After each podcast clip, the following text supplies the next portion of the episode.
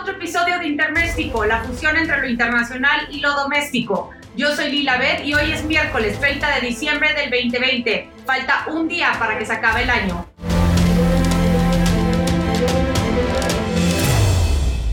En este episodio vamos a estar platicando sobre el segundo paquete de ayuda aprobado en el Congreso estadounidense por el presidente Donald Trump. También vamos a estar hablando de las vacunas en México. Ya llegó el primer lote de vacunas a la Ciudad de México. Y finalmente vamos a estar hablando sobre los defensores de derechos humanos en peligro por violencia. Así lo dijo la relatora especial de la ONU sobre la situación de defensores de derechos humanos en México. Comenzamos.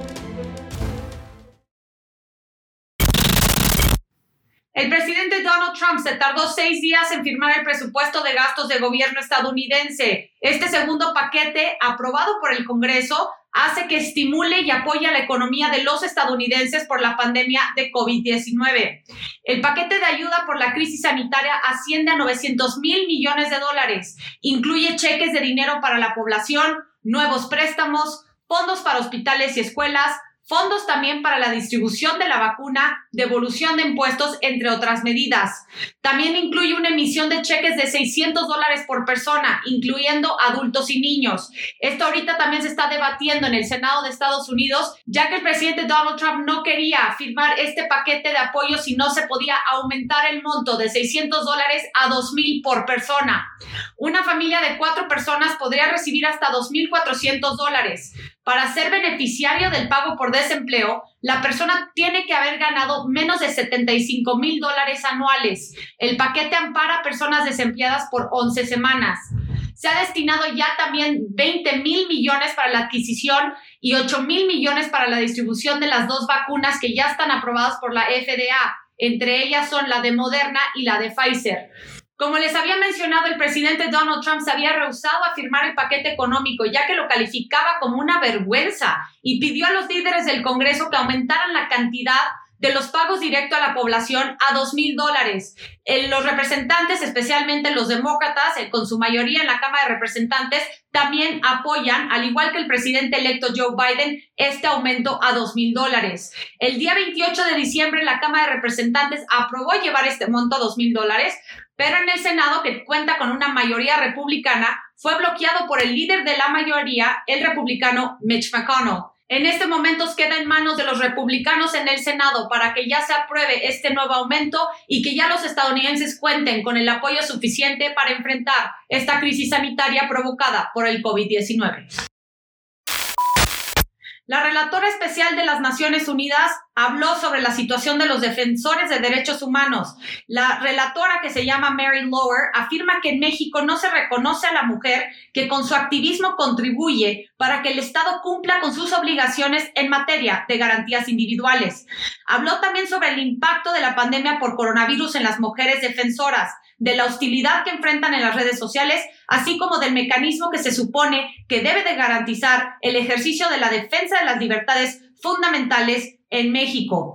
Entre 2013 y 2016 se registraron 1.360 ataques a mujeres defensoras, uno por día, y entre 2010 y 2017 fueron asesinadas 43 mujeres defensoras y periodistas. El predecesor de la actual relatora de la ONU, Michelle Force, visitó México en 2017. Dentro de los avances que señaló la relatora, dijo que es una muy buena señal que el gobierno mexicano haya reconocido la importancia de esto en su nuevo programa de derechos humanos, pero que debe de actuar en consecuencia. Gran parte del contexto en el que trabajan las defensoras de derechos humanos en México ha permanecido igual desde la visita de su antecesor. Por lo que se ha sabido de estos últimos años, los defensores en el terreno, en muchas partes de México, pero particularmente en el sur, las defensoras se encuentran en peligro por organizarse como miembros de comunidades indígenas de defensas al derecho a participar en la toma de decisiones y que su consentimiento libre, previo e informado sea necesario ante el desarrollo de megaproyectos en sus territorios. Al mismo tiempo, en la parte norte del país, su trabajo está fuertemente marcado por la presencia de delincuencia organizada. Un reto para las defensoras también ha sido la crisis sanitaria provocada por el COVID-19, sino que también se han visto fuertemente afectadas por los efectos económicos del virus. Están luchando para atender sus necesidades básicas. En pocas palabras, parece haber una falta de reconocimiento del valor de su trabajo y de su potencial para contribuir al desarrollo de políticas e instituciones públicas que pueden ayudar al Estado a cumplir con sus obligaciones en materia de derechos humanos. Esta falta de reconocimiento es uno de los factores que contribuyen a los ataques contra las defensoras en el país. Las defensoras que trabajan por los derechos sexuales reproductivos y en los grupos feministas se encuentran en mayor riesgo como blanco de grupos de derecha. La relatora también mencionó que el Mecanismo Nacional de Protección de Periodistas y Defensores de Derechos Humanos, establecidos en 2012 para abordar los problemas de seguridad y las condiciones propicias de su trabajo, que debemos de recordar que los mecanismos de protección no están realmente diseñados para abordar las causas fundamentales de las amenazas, como la discriminación por motivos de género, sino para brindar protección a quienes intentan abordarlas. Algo positivo que resaltó la relatora de la ONU es que el gobierno mexicano ha enviado una invitación permanente a todos los titulares de los mandatos de procedimientos especiales temáticos para que hagan las visitas oficiales y puedan producir informes sobre la materia. No está claro cómo van a funcionar ahora las visitas debido a la pandemia y cuánto tiempo pasará antes de que puedan viajar de nuevo. Sin embargo, la situación de los defensores en México no va a mejorar mientras la impunidad por las violaciones de derechos humanos siga siendo generalizada.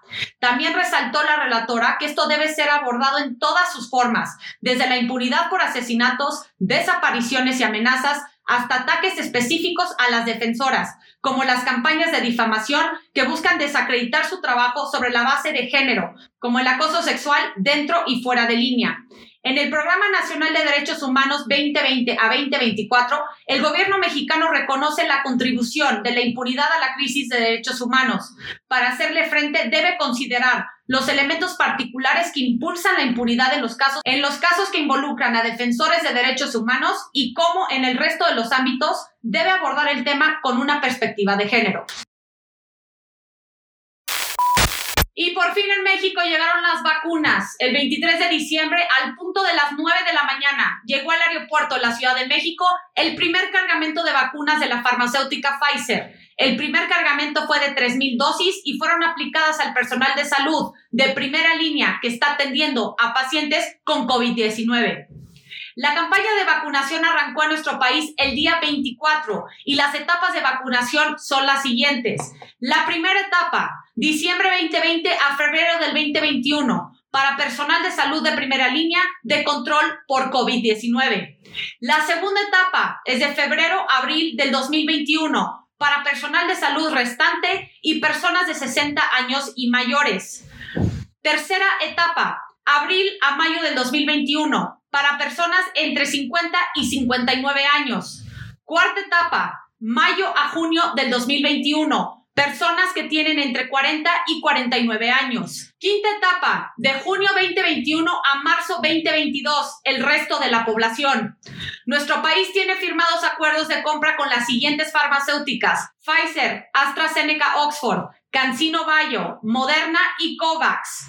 Es importante señalar que las vacunas de Pfizer y Moderna son de Estados Unidos. La vacuna de AstraZeneca Oxford proviene del Reino Unido. CanSino Bayo es una vacuna china y COVAX. Es una innovadora iniciativa de colaboración mundial para acelerar el desarrollo y la producción de pruebas, tratamientos y vacunas contra la COVID-19 y garantizar el acceso equitativo a ellos. Es importante señalar que el cargamento que llegó de las vacunas Pfizer, el primero como señalé fue de 3.000 dosis, el segundo fue de 49.000. Ahora, el gobierno mexicano pidió 35 millones de dosis de la vacuna china CanSino.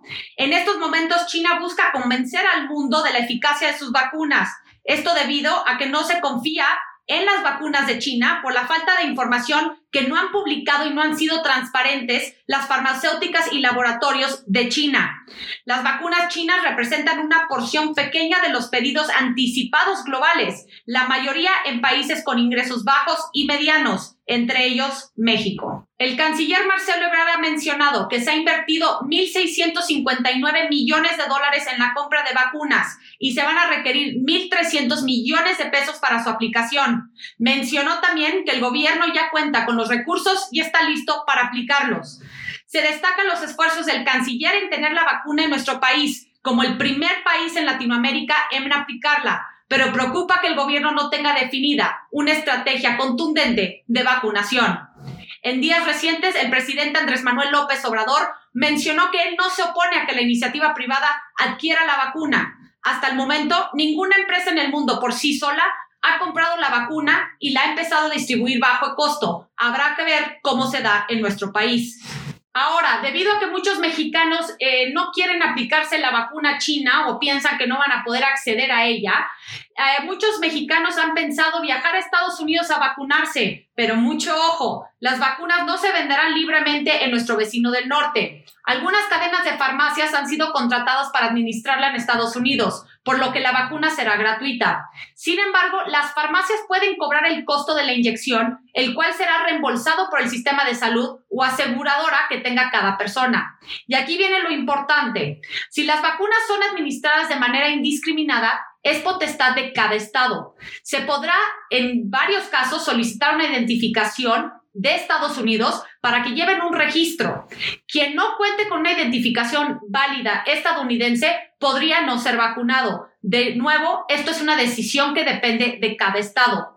El proceso de vacunación en Estados Unidos tiene un calendario que establece que la población general podrá aplicarse la vacuna hasta finales de la primavera del próximo año.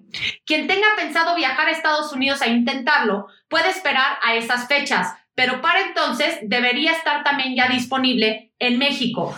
Si alguien piensa que puede sortear los primeros tres puntos, deberá tomar en cuenta que las primeras vacunas de Pfizer y de Moderna requieren dos dosis. Por lo tanto, deberán permanecer de viaje en los Estados Unidos los 21 días requeridos para las dos dosis necesarias, tanto de Pfizer como de Moderna. La próxima semana ya 2021, ya salimos finalmente de este tormentoso 2020.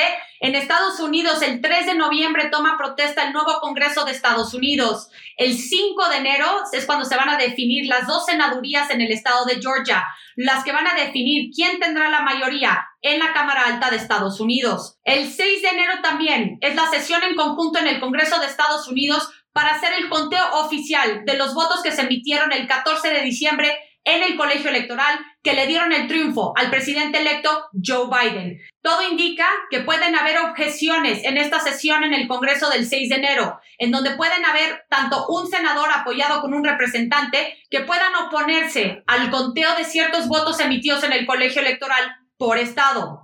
Sobre esto y más vamos a estar platicando en el próximo episodio de Interméstico. Muchas gracias por acompañarme en este episodio de Interméstico, la fusión entre lo internacional y lo doméstico. Estoy muy agradecida con cada uno de ustedes. Ya cumplimos cuatro meses en este espacio y vamos con todo el próximo año. El 2021 va a ser un mejor año.